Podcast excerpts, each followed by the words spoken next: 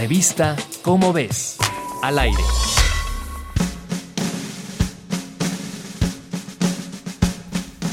A pesar de que los estudios sobre la COVID-19 se realizaron en tiempo récord, apoyado con estudios de virus similares que se han desarrollado desde hace casi una década, aún es poco lo que sabemos sobre la enfermedad.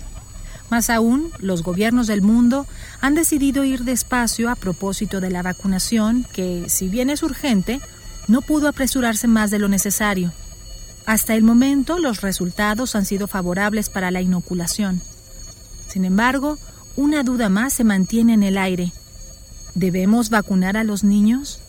La medicina pediátrica debe tratarse de forma muy particular en relación a los medicamentos en adultos, y hay un motivo que dificulta los estudios en niños.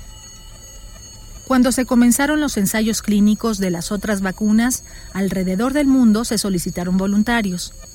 Con los niños es distinto. Legalmente no tienen una edad adecuada para ofrecerse de voluntarios. Y no es tan fácil como que unos padres ofrezcan a sus hijos para esto.